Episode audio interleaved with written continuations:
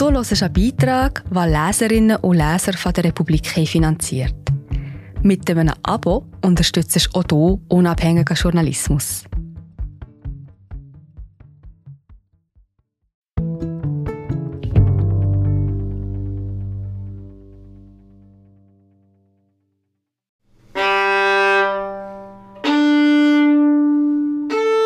Schweizer Fichte statt artengeschütztes Ebenholz für die Geige.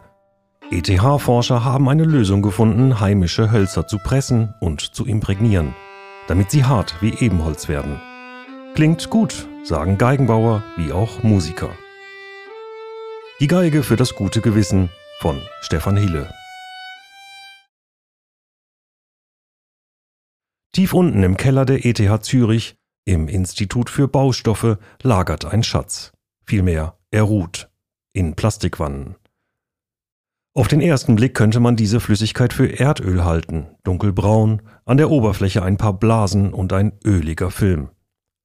Aber mit dem schwarzen Gold hat die geruchlose Flüssigkeit nichts zu tun, außer dass sie vermutlich sehr viel wertvoller ist als Rohöl. Und weil das so ist, verraten die ETH-Ingenieure nicht, was in dieser Suppe drin ist. Nicht einmal Oliver Kleusler, Doktor für Wood Material Science, kennt die Rezeptur im Detail. Das, so sagt der 45-Jährige, ist auch gut so, dann kann ich nichts ausplaudern.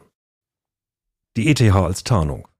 So viel sei verraten, die Flüssigkeit ist eine wasserbasierte Lösung mit rund 20 Zutaten und sie könnte den Bau von Streichinstrumenten revolutionieren. Sie hat das Potenzial dazu, sagt Kleusler. Seit rund vier Jahren arbeiten er und sein Team daran.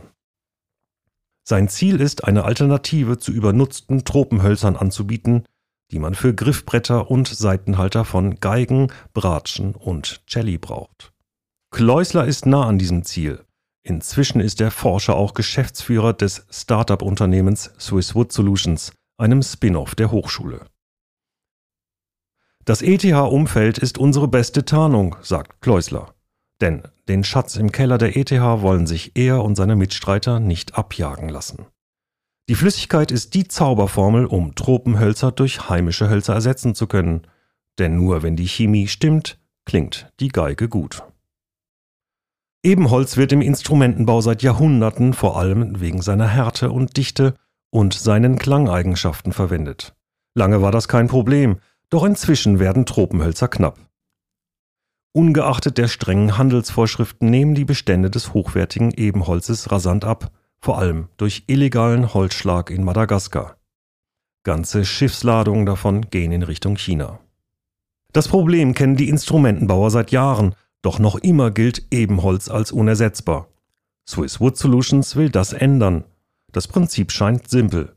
Um Härte und Klangeigenschaften von Ebenholz zu erreichen, muss man heimische Hölzer wie Ahorn oder Fichte extrem verdichten. Das allein wäre keine Sache. Die Schwierigkeit besteht darin, die Verdichtung zu halten. Denn sobald das Holz mit Wasser in Berührung kommt, dehnt es sich wieder aus. Eine erhöhte Luftfeuchtigkeit reicht schon. Hier kommt die Lösung aus dem ETH-Keller ins Spiel. Bevor Kleusler seine Hölzer pressen lässt, werden sie in der Flüssigkeit gelagert. Wie und wie lange ist geheim. Das Geheimrezept. Genau weiß das nur Munish Chanana, Doktor der Chemie, ebenfalls im ETH-Bereich tätig und Co-Chef von Swisswood Solutions. Der 39-Jährige hat das Rezept für die Mixtur zusammengestellt. Mit 14 Jahren kam Chanana aus Afghanistan nach Deutschland, studierte später Chemie und promovierte am Max-Planck-Institut für Kolloid- und Grenzflächenforschung in Potsdam. 2012 lernte er an der ETH Oliver Kleusler kennen. Als Diplom-Holzwirt hat Kleusler viele Jahre in der Laubholzindustrie gearbeitet. Er musste viel reisen. Der Familie zuliebe wechselte er in die Wissenschaft und promovierte. Grundlagenforschung, sagt er, hat mich nie sonderlich interessiert. Ich wollte das Ergebnis anfassen können. Inzwischen leitet er die Forschungsgruppe Applied Wood Science and Technology an der ETH. Vor drei Jahren fragte ihn ein Geigenbauer, ob er ihm helfen könne, ein heimisches Holzprodukt als Alternative zu Ebenholz zu finden. Die Anfrage weckte Kleuslers Forscherinstinkt. Kleusler war sofort klar, dass er das Ersatzholz verdichten muss, um die Eigenschaften von Ebenholz zu erreichen. Er erinnerte sich an die alte Kugellagerpresse Baujahr 1969 im Keller der ETH. Mit der Kraft von 10 Tonnen können zwei Stahlplatten Holz über mehrere Stunden pressen. Beim Pressen, sagt Kleusler, kommt es darauf an, dass die Zellwände mehr gefaltet als gebrochen werden, denn sonst vermindert sich die Qualität der Schallleitung. Und hart muss das Holz sein, um dem Druck der Saiten standzuhalten. Kleusler und sein Team pressten Buche, Tanne, Esche, Fichte und andere Arten. Die ersten Versuche waren vielversprechend, das Holz erreichte die gewünschte Schallleitgeschwindigkeit. Wir sind gerade wieder da. Hallo, ich bin Marie José, Wissenschaftsjournalistin bei der Republik. Und ich tue dich hier kurz stören. Mir gefällt bei der Republik, dass sie vertiefen. Es sind mehrheitlich Geschichten, die auf Hintergrund eingehen. Für das Lesen oder Hören, beim Joggen, beim Kochen oder wie man noch einen langen Tag vor dem Computer einfach möchte die Augen zutun. Wir sind werbefrei und nur von unseren Leserinnen und Lesern finanziert. Unter republik.ch slash hallo kannst du auch hier ein Abo lösen. So, und das war es auch schon mit der Störung.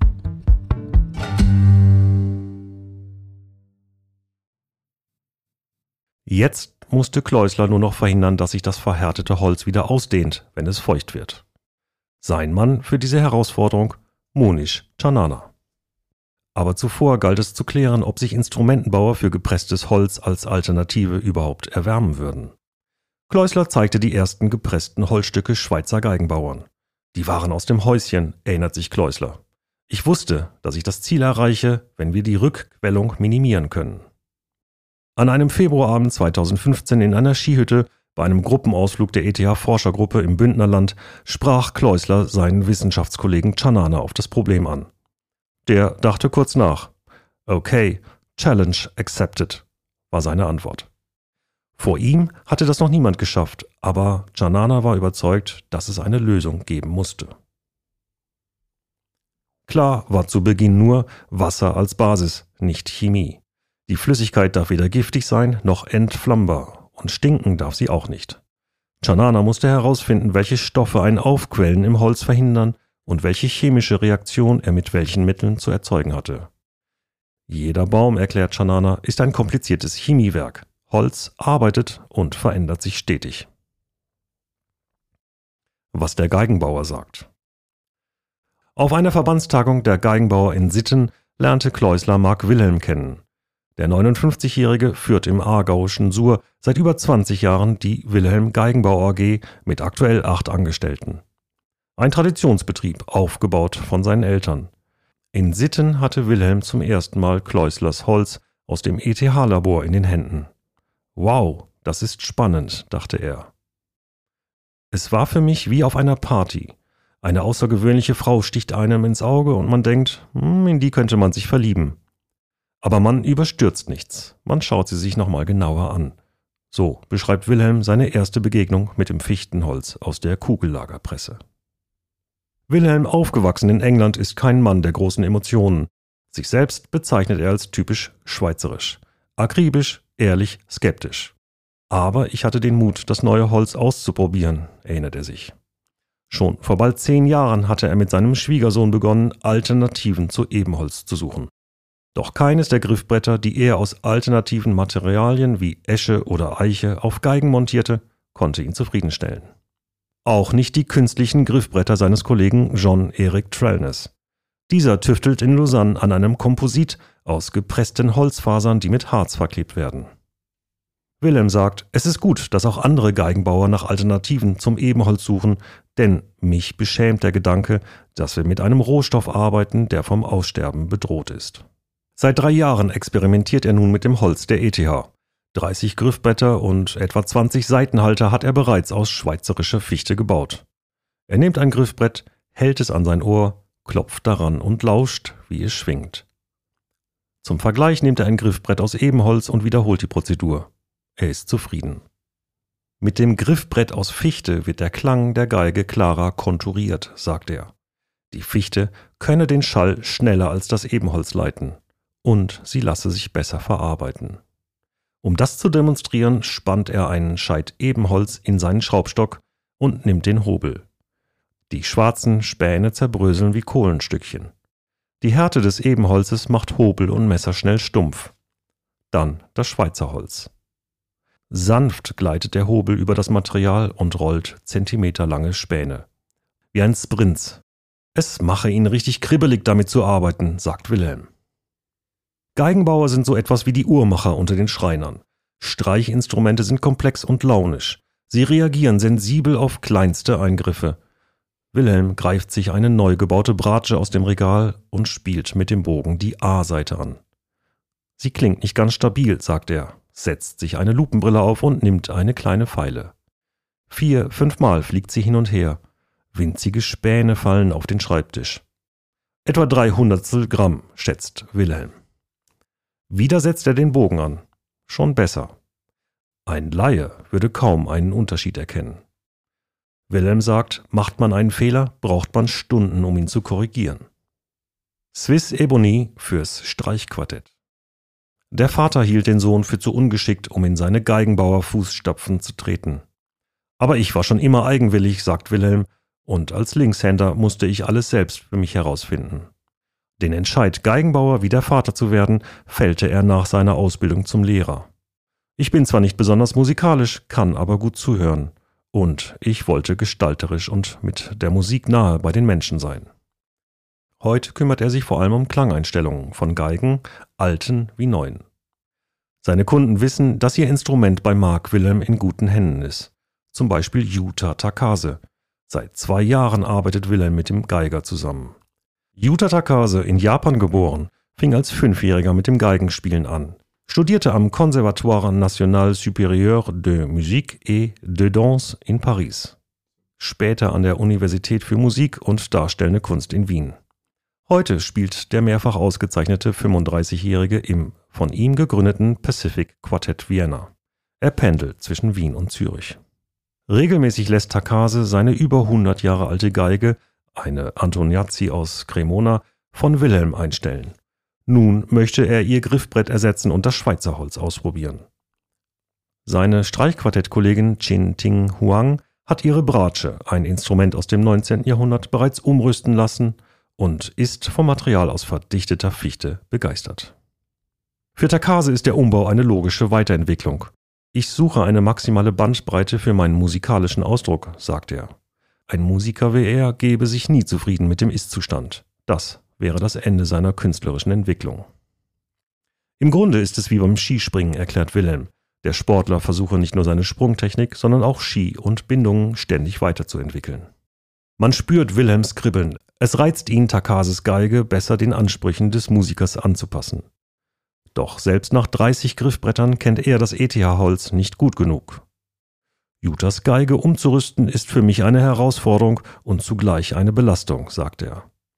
Eigentlich kann nicht viel schiefgehen, schlimmstenfalls müsste er das alte Ebenholzgriffbrett wieder verwenden. Geduldig hört sich Wilhelm Takases Wunschliste an. Die E-Seite soll höher, die G-Seite tiefer liegen. Wilhelm macht eine Skizze. Er empfiehlt, die Kehlung unter dem Griffbrett größer zu machen. Klangaufnahmen sollen später helfen, das Ergebnis der umgerüsteten Geige zu beurteilen. Takase spielt eine Tonleiter, Legato und Spiccato, ein paar Takte Haydn und Mozart. Wilhelm lauscht. Zwei Wochen später. Tagases 117-jährige Geige hat nun ein Griffbrett aus Fichte. Dass es nicht schwarz, sondern eher zimtfarben ist und sich damit kaum vom Resonanzkörper unterscheidet, ist ungewohnt. Staunend betrachtet Tagase seine Antoniazzi. Ein sehr schönes Material und die Farbe gefällt mir gut, sagt er. Dann fängt er an zu spielen, Schostakowitsch, Mozart, Brahms. Er schließt die Augen. Für Minuten scheint es, er versinke in Trance. Sein Spiel ist ein Ganzkörpereinsatz, er wiegt sich hin und her. Langsam tänzelt er durch die Werkstatt.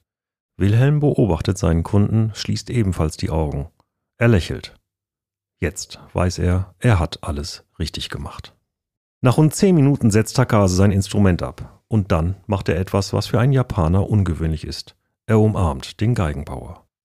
Was folgt, ist ein rund halbstündiges Fachgespräch. Die G-Seite hat mehr Volumen. Genau, der Klang ist schneller, er etabliert sich besser. Takase freut sich über die schnellere Ansprache und die Spritzigkeit seiner Geige. Ist sie mit dem neuen Griffbrett nun besser? Takase windet sich. Sie ist anders, sagt er. Das Material verhilft mir zu einem bestimmteren Ausdruck. Auch Wilhelm mag eine Unterteilung in besser oder schlechter nicht. Der Klang sei einfach anders, konturierter.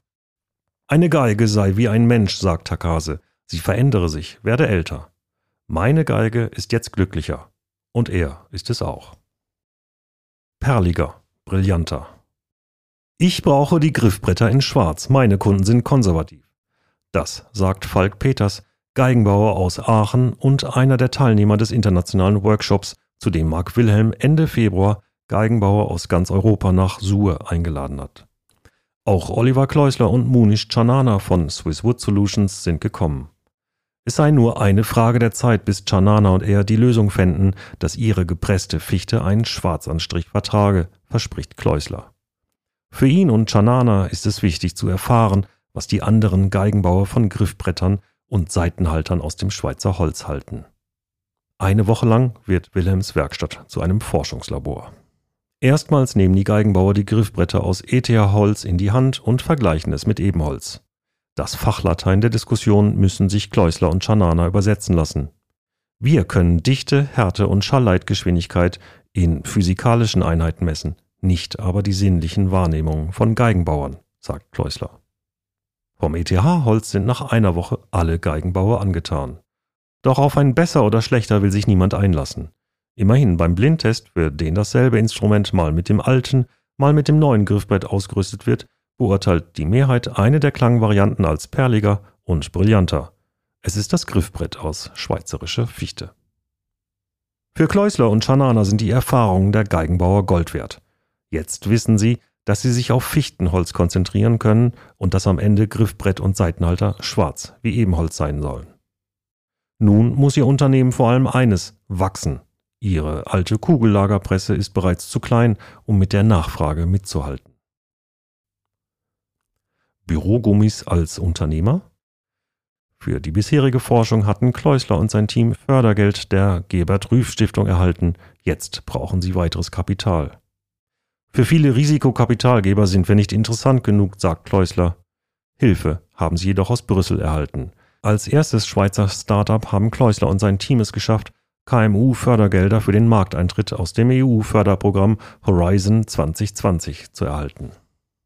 Mit 1,5 Millionen Euro im Rücken kann Kleusler nun getrost nach vorne schauen.